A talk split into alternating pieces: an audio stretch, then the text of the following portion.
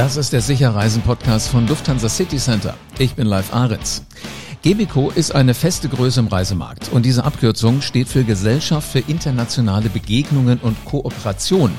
Und das wird tatsächlich bei Gebico groß geschrieben. Mit Gebico sind kultur- und erlebnishungrige Menschen unterwegs. Höchste Zeit mal zu fragen, was es da Neues gibt. Was sind die Trends bei denen, die weit weg wollen? Und äh, wo geht's für diejenigen hin, die eine Studien- und Erlebnisreise buchen? Und welche Ziele sind eigentlich schon sehr gut gebucht? Michael Knapp ist jetzt zu Gast im Sicherreisen Podcast. Er ist Geschäftsführer von Gebico und mit ihm tauche ich jetzt ein in die Welt der Fernreisen. Hallo Michael. Hallo live. Jetzt werden wir mal so richtig Appetit machen. Hast du Lust drauf? Ja, total. Ich habe Lust, dass auch unsere Zuhörer Appetit bekommen. Das werden die auf kriegen. die tolle Reisewelt. Absolut. Ja. du warst 2022 ja schon mal ähm, hier im Sicherreisen Podcast zu Gast. Genau. Was hat sich seitdem so alles getan? Was hat sich entwickelt? Ja, es hat sich vieles äh, geändert, vieles zum Positiven geändert. Das äh, wissen auch alle, die jetzt im Markt wieder tätig sind. Wir haben äh, ganz konkret bei meinem Gebico den Agentur-Login gelauncht. Äh, kann ich jedem an das Herz legen, weil da sind viele Optionen jetzt online gegangen und wir haben auch sehr positive Rückmeldungen vom Counter bekommen. Das ist eine Kommunikationsplattform, webbasiert, über die die Reisebüros mit uns Gebico-seitig in, in Interaktion treten können. Wir machen das auf Augenhöhe. Zielsetzung ist, dass wir alle Informationen, die verfügbar sind, mit einem effizienten Tool auch den Reisebüros zur Verfügung stellen und damit immer äh, ausgeglichener Informationsstand ist. Also wechselseitigen Nutzen erzeugen für Kundenbindung auf der einen Seite und auf der anderen Seite das, was so wichtig ist, die Informationen und die Mehrwert, Mehrwerte der Informationen dann eben auch zu teilen.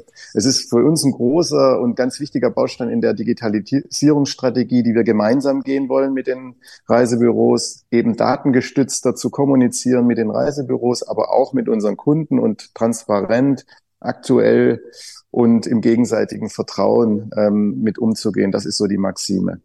Man, man, Ein, man kriegt fast den Eindruck, als wäre das schon längst bei dir so dermaßen äh, verinnerlicht. Ist. Ich finde das toll.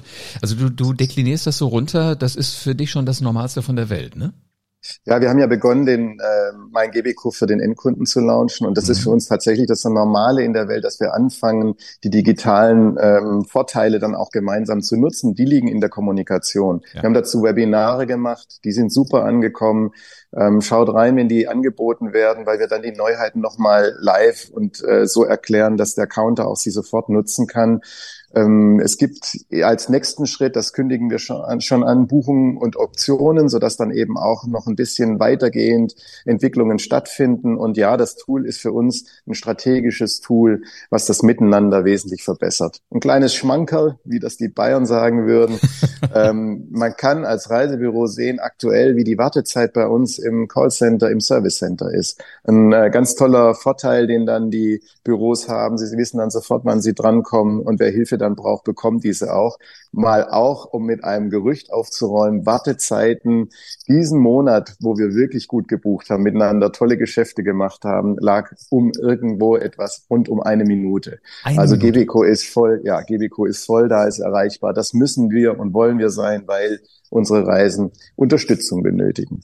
Also Mensch, eine Minute, das merkst du ja fast gar nicht. Ja, da hast du noch gerade mal, wenn du gewählt hast, einmal an deinem Kaffee genippt oder an deinem Wasser und schwupps ist jemand ja. am anderen Ende der Leitung. Wahnsinn. Das finde ich mal Service. So, jetzt war ja dieses Jahr schon die die ITB. Wie ja. war die für dich? Was gibt's da Neues bei Gibico? Naja, wir haben bei der ITB ähm, schon spürbar gemerkt, dass die Touristik zurück ist, dass wir Vertrauen ineinander haben, dass die Wertschöpfungsstufen ineinander greifen. Ich glaube, das haben wir in der Pandemie ähm, schmerzlich lernen müssen. Es geht das fängt an letztlich in den Zielgebieten, wo wir mit äh, Reiseleitern, mit Guides unterwegs sind und absichern, dass die Qualität vor Ort gut ist. Ähm, das geht aber dann über in eben das, was wir als Veranstalter tun, das ganze Paketieren, die Risiken ähm, auch zu managen, die in so einer Paketierung liegen, bis hin aber zum Vertrieb genauso wichtig, dann auch die entsprechenden Vorteile und die Themen äh, letztlich dem Kunden auch ähm, positiv zu äh, kommunizieren und rüberzubringen. Und das zusammen, das schweißt zusammen. Ich glaube, da müssen wir die Zukunft sehr äh, mutig, mit sehr viel Freude nach vorne, aber auch auf, auf gegenseitig Vertrauen basierend müssen wir gemeinsam gestalten. Ein Eindruck, den ich bei der ITB hatte, oder zwei Highlights waren ein Zusammenkommen mit unseren Agenturen. Wir machen einen sogenannten Partner-Dinner, wo wir die Agentur, mit denen wir zusammenarbeiten, aus der ganzen Welt einladen. Aus 60, 70 Ländern waren Partner da. Sehr emotional, sehr ähm, klar. Mensch steht bei uns im Mittelpunkt und Mensch heißt dann auch mit Vertriebspartnern, aber auch mit Agenturen vor Ort. Und das zweite Highlight war, wir haben einen Preis bekommen, ein Spain Tourism Award für eine Andalusien-Reise, die besonders war. Und das zeigt, dass wir auch auf der Produktseite das, was wir tun, gut machen und dass das beim Kunden, aber auch bei den jeweiligen Destinationen ankommt. Und Qualität ist zurück. Das, das glaube ich auf alle Fälle. Ähm, das Interessante ist ja, der, der Reisende nachher, der steigt ja irgendwo ein, der packt seinen Koffer zu Hause, steigt in Verkehrsmittel und ist dann irgendwann da. Häufig sehen die ja gar nicht, was wirklich im Hintergrund alles gemacht wird, welche Strippen da so gezogen werden, damit so dieses tiefenentspannte wirklich auf der anderen Seite ankommt, ne? Ja, das ist, glaube ich, genau die Leistung und die Wertschöpfung, mhm. die wir gemeinsam haben. Reisebüros, genauso wie Reiseveranstalter.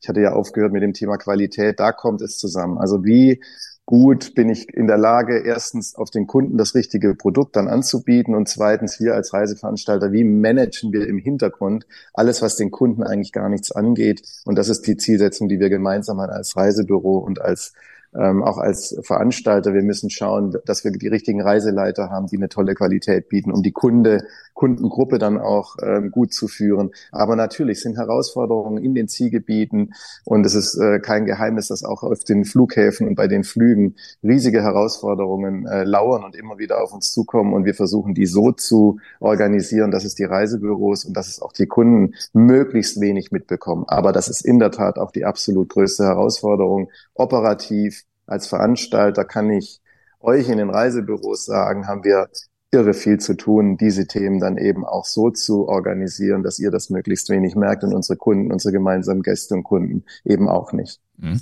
Sind das die Herausforderungen, die dir wirklich so am, am meisten jetzt im Moment gerade Sorgen bereiten, wäre jetzt vielleicht zu viel gesagt, aber die, die du auf dem Tisch hast, wo du sagst, das sind Dinge, brauchten wir uns früher keinen Kopf machen, Flughäfen funktionierten und das Ganze außenrum. Das haben wir einfach mitgenommen, äh, wo ihr jetzt auch schon gucken müsst, wie, wie ihr da sensibel mit umgeht?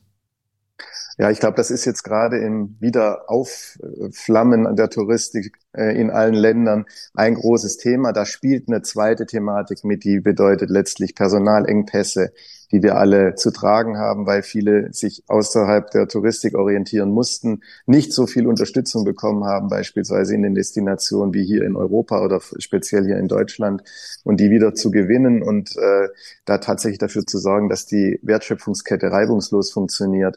Das ist die größte Herausforderung neben der Personal ähm, äh, Bindung und der Personalbeschaffung, die uns alle trifft in der Touristik. Ich glaube, da wird es wieder äh, notwendig sein, selbst auszubilden und von unserer Seite aus zu zeigen, was für eine Faszination dieser Beruf hat und dieser Berufsstand hat. Äh, am Ende ist es nicht ersetzbar, aber äh, da ist gerade die größte Herausforderung, um gleichzeitig, und das ist wahrscheinlich die Kehrseite der Medaille, den, den NPS, die Kundenzufriedenheit, die Wiederkaufsquote nicht leiden zu lassen. Weil nur wenn das passiert, zahlen die Gäste auch entsprechend Geld. Sie zahlen dieses Jahr mehr Geld als in den letzten Jahren. Und nur dann kommen sie auch in die Reisebüros wieder, nur dann buchen sie auch wieder den Veranstalter. Und diese Kombination quasi aus den Herausforderungen mit einem tollen Team dann eben auch die Qualität abzusichern, das ist das, was bei uns im Fokus ist und was wir auch jetzt für die nächste Zeit absolut als Priorität sehen. Ich kann den Reisebüros sagen, unser NPS, Net Promoter Score, also wie viele Leute sind begeistert davon, wenn sie uns buchen, der hat nicht gelitten. Der ist auf dem Niveau von der Zeit vor Corona. Da sind wir sehr stolz drauf und das ist die, die, sagen wir so, das ist die Garantie dafür, dass wir mit den Reisebüros tolle Geschäfte machen und sie sich auf uns verlassen mhm. Michael, lass uns doch mal ein bisschen in den Fernreisemarkt eintauchen. Ähm, wie hat sich der Fernreisemarkt in den letzten Monaten entwickelt? Du hast schon gesagt, Tourismus kommt zurück. Ja, wir sind sehr zufrieden mit einer sehr guten Entwicklung. Top, unter den Top Ten, die wir jetzt äh, in den Buchungszahlen finden, sind die Hälfte bereits Fernreise. Äh, Destinationen. Gebeco hat traditionell ungefähr die Hälfte im europäischen Geschäft, tendenziell ein bisschen weniger und mehr im Fernreisegeschäft. Das ist wirklich eine super Entwicklung. Ganz oben steht Japan. Das ist das Trendziel Nummer eins. Dann kommt das südliche Afrika mit Namibia, Südafrika, aber auch in Asien, Vietnam, ähm, startet es wieder und äh, verrückterweise auch das gesamte nördliche Amerika. Also uns freut das sehr. Das ist für uns die, die eine der wichtigsten Säulen, die wir haben, denn wir machen Fernreisen, die begeistern, da ist unsere Expertise und das ist äh, toll. Ja. Gibt es denn da Unterschiede zu früher, also die ihr wirklich auch nachvollziehen könnt, wo ihr sagt, ähm, Japan war jetzt früher nicht so oder mit Amerika hatten wir jetzt nicht so schnell gerechnet, dass das wiederkommt? Ja, es ist äh, immer noch ein Stück kurzfristiger als ja. der Vergangenheit. Die Kunden sind etwas sensibler und äh, vorsichtiger geworden, weil sie natürlich mitbekommen, dass es auch immer wieder zu Veränderungen kommt. Der Schwerpunkt ist, liegt ein bisschen mehr auf Europa, dort in äh, Bereichen wie zum Beispiel auch die ganzen britischen Inseln, aber auch Island, neben den klassischen Studienreisedestinationen Italien, Griechenland und Portugal ähm, und äh, auf der anderen Seite dann eben so etwas wie der Nahe Osten, Jordanien, Marokko jetzt aufkommt. Das sind absolute Trendgebiete. Was uns fehlt äh, aus der Tradition, äh, ein bisschen aus dem Nähkästchen geplaudert, die erste Reise, die GBCO gemacht hat, die ging in die damalige Sowjetunion vor 45 Jahren. Der Gründer hat also sich über den kalten Kriegsgrenzen hinweggesetzt, Uri Steinweg, und äh, Reisen dorthin angeboten. Natürlich ist das östliche Europa im Augenblick nicht bereisbar, auch nicht mhm. im Programm, in Mitleidenschaft gezogen sind Anrainerstaaten, die rund um Russland liegen. Und äh, wir warten sehnlichst darauf, dass China die Tore wieder öffnet. Äh, GBCO ein ausgewiesener China-Experte. Aber auch da sind wir schon in Vorbereitung, in Diskussion, machen das aber immer dann, wenn es A sicher und B auch von der Qualität so ist, wie ich es vorhin beschrieben habe. Dann sind wir vorne dabei aufmerksam beobachten. Die eine oder andere Lücke wird sich noch schließen. Da bin ich mir sehr sicher. Aber das ist der große Unterschied. Sehr schön. Also wenn, wenn du sagst, ähm, sobald China wieder wirklich bereisbar ist, seid ihr damit dabei. Ähm, äh, ist das, stelle ich mir das vor, dass das so ein Stück weit prophylaktisch jetzt schon mal alles angegangen wird? Also auf kleiner Flamme plant ihr und sobald es wirklich losgeht, könnt ihr einfach hochdrehen?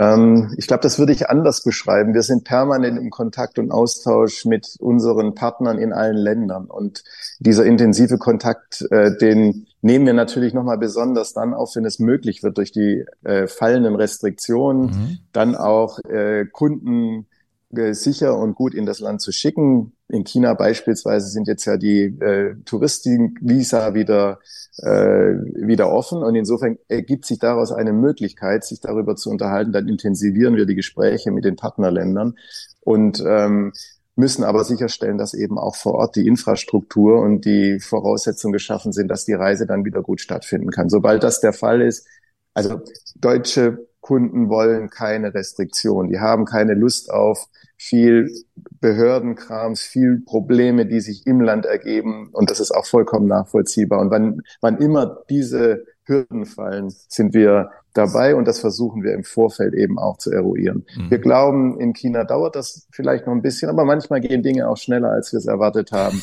Eins haben wir gelernt, schnell, flexibel, aktiv sein und dann Gas geben, das lohnt sich. Ja, und der Mensch ist ja auch in der Lage, weißt du, schnell zu reagieren auf, auf andere, auf neue Situationen. Als ich übrigens das erste Mal in China war, kann ich mich noch erinnern, das, was eigentlich wirklich am langwierigsten äh, gedauert hat, war die Geschichte mit dem Visum.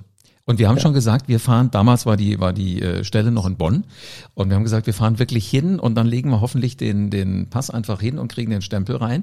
Auch das ging dann nicht ganz so schnell.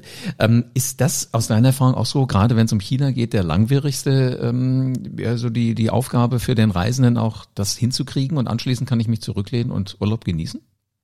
Ja, also noch so weit ist es noch nicht ganz in China, aber so wird es sein. Und die Visierung ist in der Tat im Moment die größte Hürde, wenn du so willst. Also die persönliche dieses Jahr persönlich quasi einreichen und die äh, Form Formalitäten sind eben noch sehr bürokratisch und die, würde ich sagen, sind die größte Herausforderung. Wenn man das erreicht hat, dann ist es, glaube ich, am Ende des Tages relativ einfach, Flüge zu bekommen und vor, Land, äh, vor Ort sich fortzubewegen. Dafür steht ein Gebico mit einem Reiseführer, da muss man sich eigentlich überhaupt keine Sorgen mehr machen.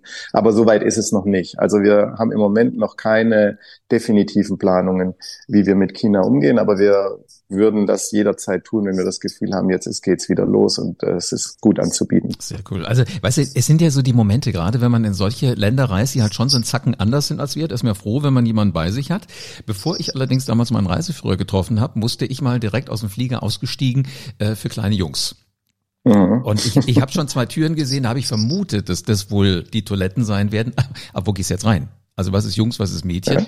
Äh, ich habe dann gehofft, dass ein Mann kommt, kann ich hinterhergehen oder eine Frau, nehme ich die andere Tür und ich musste so lernen. Also es kam eine Frau, ich habe dann die andere Tür genommen und dahinter war ein großer Raum. Das war damals noch der Pekinger ähm, Flughafen. Also weißt du, das sind aber auch solche Erlebnisse. Allein, wenn ich überlege, das erzähle ich dir jetzt, das ist 20 Jahre her. Und das ist das, was du mit Erlebnisreisen wahrscheinlich meinst, ne? Ja, das ist genau, was du gerade beschreibst. Das sind diese unerwarteten und auch nicht wirklich planbaren Momente, die am Ende des Tages hängen bleiben, die mhm. Spuren mhm. hinterlassen. Das ist genauso, wenn du irgendwo einen äh, Künstler triffst, der seit Jahren nie äh, Gäste ähm, äh, empfangen hat und du bist dabei und siehst, mit welcher Freude und Energie er eben sein Handwerk präsentiert und du kommst mit ihm ins Gespräch und es ergeben sich irgendwie Verknüpfungen aus vielleicht eigenen Erfahrungen. Das ist das, das was hängen bleibt und was, glaube ich, die diese Begegnungen und diese Momente so wertvoll macht und die eben anders sind, als wenn man nur ich sage das mal ganz bewusst, einen Urlaub macht, wo von vorne bis hinten das so funktioniert und abgeht, wie wenn man zu Hause eben auf der Terrasse im Sommer seinen Urlaub macht. Das ist der Unterschied. Der Unterschied ist tatsächlich aus den Begebenheiten heraus.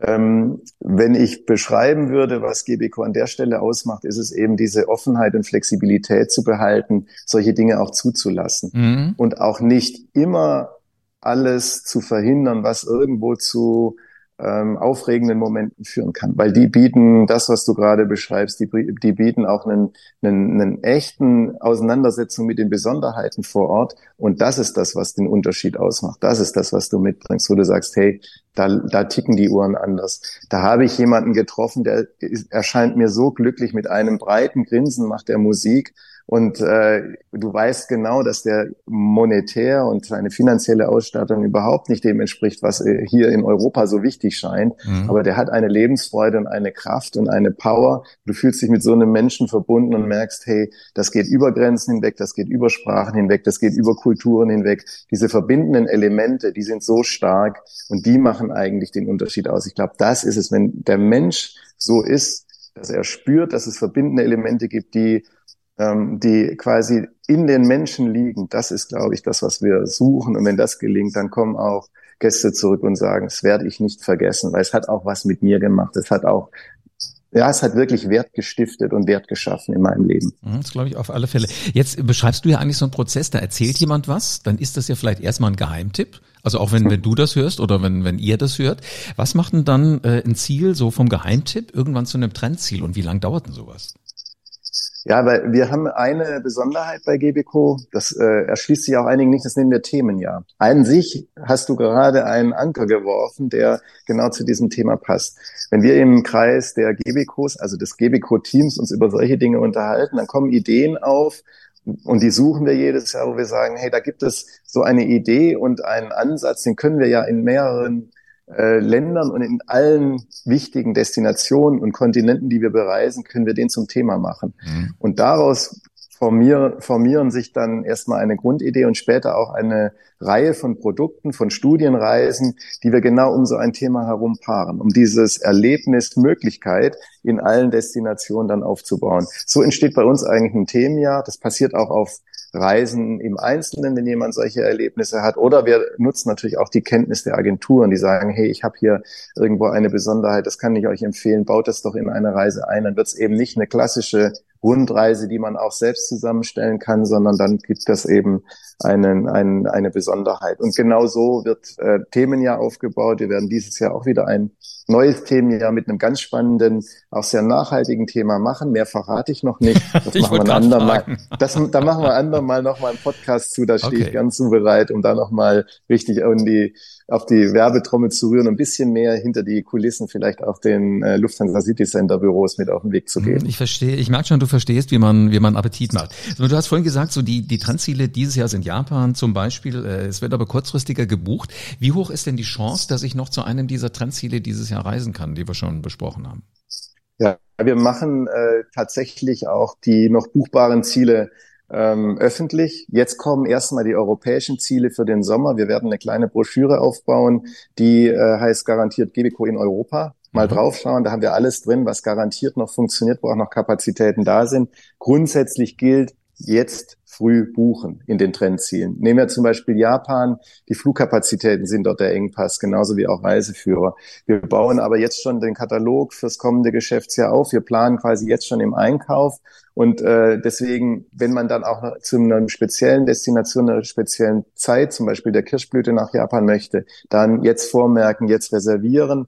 Wir äh, haben Ende März die, die ganzen Reisen schon buchbar für bis Mitte des nächsten Jahres 24.